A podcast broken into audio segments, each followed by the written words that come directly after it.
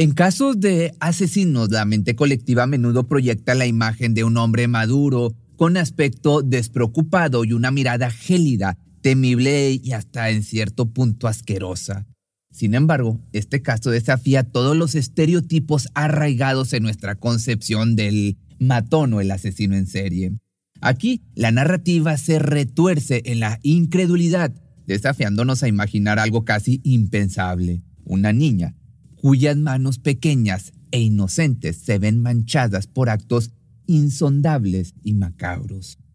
Las inquietantes crónicas de Maryville nos sumergen en una historia escalofriante donde la inocencia da paso a la malevolencia. ¿Cómo es posible que una niña tan joven y aparentemente inocente pueda perpetrar actos de brutalidad tan insondables?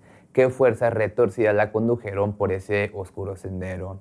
Pues bueno, el caso de Maryville, la asesina en serie de 11 años, se presenta como un enigma que desafía las respuestas sencillas. Este relato inquietante nos invita a adentrarnos en las turbias profundidades de su historia, explorando las complejidades más oscuras de la naturaleza humana.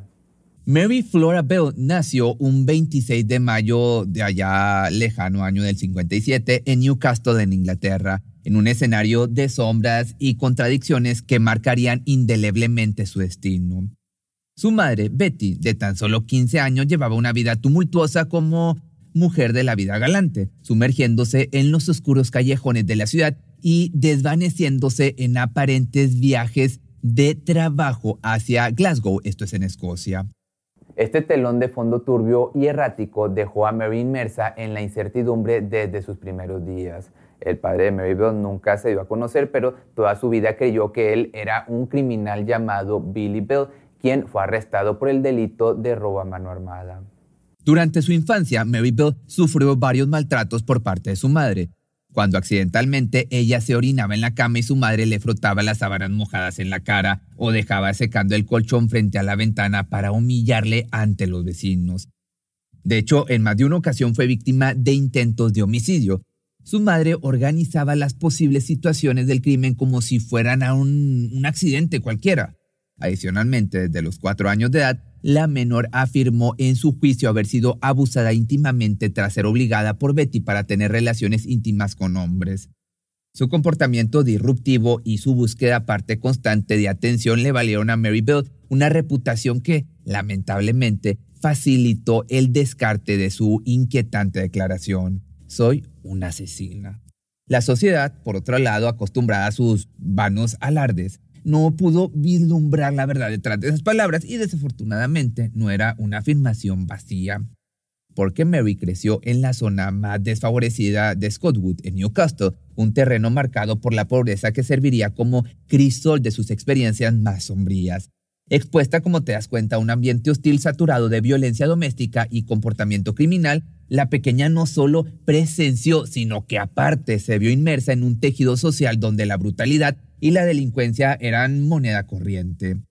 En este caldo de cultivo, sus actos de agresión hacia otros niños, así como el vandalismo y el robo, se convirtieron en elementos normalizados en su día a día, forjando un sendero que desafiaba cualquier concepto convencional de infancia. A tan solo dos años de edad, Mary ya dejaba entrever señales inquietantes en la guardería. En un principio, que conmocionaría a sus maestros, la pequeña protagonizó un incidente impactante al intentar ahorcar a uno de sus compañeros. La maestra, al percatarse de la gravedad de la situación, reaccionó frente a la niña, quien respondió de manera sorprendentemente agresiva, desafiando con la perturbadora pregunta, ¿por qué podría matarlo? Estas dos preguntas, obviamente escalofriantes, hicieron un episodio que marcó el inicio de una serie de comportamientos alarmantes que preludiaban el oscuro camino que Mary estaba destinada a recorrer. El 11 de mayo de 1968, Mary Bell protagonizó un acto totalmente espeluznante al empujar desde la cornisa de la casa a su primo de solamente tres años de edad. La víctima sufrió una caída impactante sobre el cemento, resultando en graves daños que le impedirían caminar durante un extenso periodo de recuperación. Este incidente marcó un capítulo trágico y siniestro en la historia de Bell, señalando la continuación de sus comportamientos perturbadores y sembrando las semillas de una oscura narrativa que estaba lejos de alcanzar su punto final. Ese mismo día, tan solo unas horas después, Mary y su amiga Norma Joyce Bell estaban jugando con una niña local de tres años. Supuestamente, la niña se cayó y sufrió graves heridas. El incidente fue visto como un accidente y ambas niñas escaparon del castigo. Sin embargo, se dice que le introdujeron puñados de tierra dentro de la boca con la intención de ahogarla, pero la dejaron escapar después de un rato. Al día siguiente, 12 de mayo, las madres de tres niñas informaron a la policía que Mary había atacado y estrangulado a sus hijas. La pequeña fue rápidamente entrevistada y sermoneada por las autoridades, pero no se presentaron cargos de ningún tipo. Fue el 25 de mayo de 1968, apenas un día antes de cumplir 11 años, que Mary Bell cometió su primer asesinato. Llevó a una casa abandonada en Scottwood, no lejos de su casa en Newcastle, a Martin Brown, un pequeño de apenas 4 años, para cortarle la respiración con sus propias manos, causándole que pasara a mejor lugar, a mejor vida. La familia de la víctima empezó entonces una búsqueda exhaustiva hasta que fue hallado por unos jóvenes que entraron a jugar a este sitio las autoridades no creían que ella cometió, pues obviamente, estos crímenes sola, lo que te digo, una niña en teoría inocente. Pero el asesinato de Martin Brown no fue particularmente violento y espantoso, entre comillas. No se encontró gran señal de violencia, solo sangre en su saliva y un tarro de analgésicos vacíos al lado del cuerpo ya sin vida, por lo que se asumió que Martin había consumido los medicamentos por error y que su fallecimiento había sido solo un accidente. Después, Mary y Norma irrumpieron y destrozaron una guardería en Scottwood. Dejaron notas que reivindicaban la responsabilidad del asesinato. Sin embargo, la propensión de Mary a la violencia no terminaría con simplemente quitarle la vida al pobre Martin. En cambio, el comportamiento de esta niña antes y después de este incidente fue totalmente desconcertante e todavía más inquietante, por lo que ya levantaba sospechas en la comunidad. Y de esta manera las semanas pasaron hasta que le quitaron la vida o le quitó la vida a Brian Howe, un niño de solamente tres años. El 31 de julio este pequeño desapareció en un terreno baldío cerca de su casa. Cuando la policía registró la zona, encontró su cuerpo sin vida entre los bloques de concreto. El pequeño niño había sido, también le cortaron la respiración, sus piernas y su estómago fueron cortados con una navaja y unas tijeras que fueron encontradas en ese mismo lugar. De manera totalmente inquietante, los informes policiales concluyeron que tenía una N tallada en el estómago, pero alguien más lo cambió por una M. Fue aquí cuando ya había una pista de aquel suceso. La fuerza utilizada en el asesinato indicó que probablemente el culpable era un niño. Entonces la policía comenzó a investigar a los infantes locales. La trama se espesó cuando las autoridades descubrieron que Mary Bell y su amiga Norma ofrecían relatos contradictorios sobre su paradero en el momento del asesinato. La maraña de engaño se desentrañó gradualmente, poco a poco, revelando que ambas niñas estaban, de hecho, implicadas en el asesinato que habían perpetrado en conjunto. Cuando fueron convocadas a un interrogatorio y sus historias falsas carecían de coherencia, en lugar de distanciarlas del caso, por el lado contrario, las implicó aún más profundamente, hasta que finalmente ambas fueron sometidas a entrevistas donde se señalaron mutuamente con acusaciones incriminatorias. Y de esta manera, en agosto, la inevitable conclusión llegó cuando fueron detenidas y posteriormente condenadas por delitos de homicidio en segundo grado, específicamente asesinato intencional no planificado. Este giro jurídico marcó el cierre de un capítulo oscuro en la vida de Mary Bell y su cómplice, sellando su destino en las páginas más lúgubres de la historia criminal. Este giro desconcertante añadió una capa adicional de complejidad al oscuro enigma que rodeaba a Mary Bell, destacando la colisión de dos mentes jóvenes en un acto tan insondable como inquietante. Una vez más, utilizaron el estrangulamiento como método de asesinato. Incluso habían testigos que afirmaron verla sonreír de manera descarada en el entierro. Esta impactante historia revela parte de la macabra conexión de Mary Bell con el trágico evento y la inquietante indiferencia que parecía penetrar su existencia, sumando un escalofriante matiz a su historia ya de por sí sombría. Mary Bell estaba de pie frente a la casa de los Howe cuando sacaron el ataúd. Yo estaba, por supuesto, observándola y fue cuando la vi ahí que supe que no me atrevía a arriesgarme un día más. Estaba ahí riendo y frotándose las manos. Pensé, Dios mío, tengo que arrestarla. Esto fue lo que explicó el detective Dobson.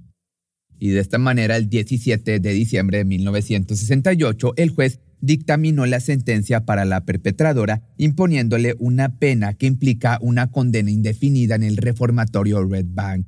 Esta decisión se basó en los resultados psiquiátricos que revelaron en Maryville síntomas de psicopatía, específicamente un trastorno antisocial de la personalidad. En contraste, su cómplice fue absuelta de los cargos, aunque recibió internamiento en un psiquiátrico debido al traumatismo asociado con el caso. Este veredicto marcó el epílogo legal de un oscuro capítulo en la vida de Mary y su impactante compañera, que a pesar de lo que le esperaba en el futuro, la niña, por su parte, respondió de forma fría que le gustaba lastimar a las personas. Cuando Marybelle alcanzó la mayoría de edad, fue trasladada a la prisión semiabierta de Mulcourt. Sin embargo, en septiembre de 1979 protagonizó una audaz fuga junto a su compañera Annette Priest. Aunque el intento inicial de evasión fue exitoso, dos días después fueron descubiertas en compañía de dos hombres de 29 y 32 años. Este propósito no solo añadió un nuevo capítulo a la intrincada historia de Mary, sino que también destacó su capacidad para tejer narrativas inesperadas incluso en el trasfondo de la reclusión.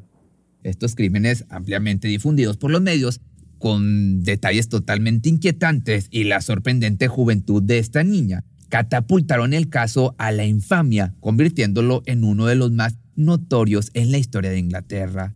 La sociedad quedó perpleja por otra parte y conmocionada, incapaz de comprender cómo un niño podía estar involucrado en actos tan crueles y a la vez atroces. La interrogante sobre las raíces y motivaciones que impulsaron a Maryville a adentrarse en la oscuridad de la criminalidad infantil resonó intensamente, planteando desafíos perturbadores a la comprensión convencional de la naturaleza humana, la infancia y el mal hasta que finalmente el 13 de mayo de 1980, Mary fue liberada de la prisión abierta a la edad de 23 años. Tras su liberación, emprendió una colaboración con la escritora Gita Sereni para dar forma a un nuevo libro sobre su vida titulado The Case of Maryville, A Portrait of a Child Who Murdered. Esta inusual asociación literaria no solo arrojó luz sobre los oscuros recovecos de la mente de Bell, sino que también le reportó 150 mil dólares, una suma considerable al día de hoy, obtenidos por compartir sus impactantes testimonios. Y este capítulo, por liberación, añadió una dimensión intrigante y a la vez polémica a la ya asombrosa historia de Mary. Si había algo malo en mí cuando era una niña, no lo hay ahora. Sentí que si podían radiografiarme por dentro, podrían ver que todo lo que estaba roto se había arreglado. Esto, obviamente, fue lo que afirmó Mary Bell en el libro. Y esta declaración pues refleja su percepción sobre el cambio y la supuesta reparación de su ser a lo largo del tiempo, revelando la complejidad de la transformación personal y planteando preguntas inquietantes sobre la naturaleza de la redención y la evolución personal. Al día de hoy, Mary Bell cuenta con 65 años de edad y comparte su vida con su pareja desde hace décadas en algún lugar de Gran Bretaña. La protección de sus identidades se ha mantenido en velo de misterio sobre la mayoría de los detalles de su vida actual, dejando al público en la penumbra respecto a su existencia cotidiana.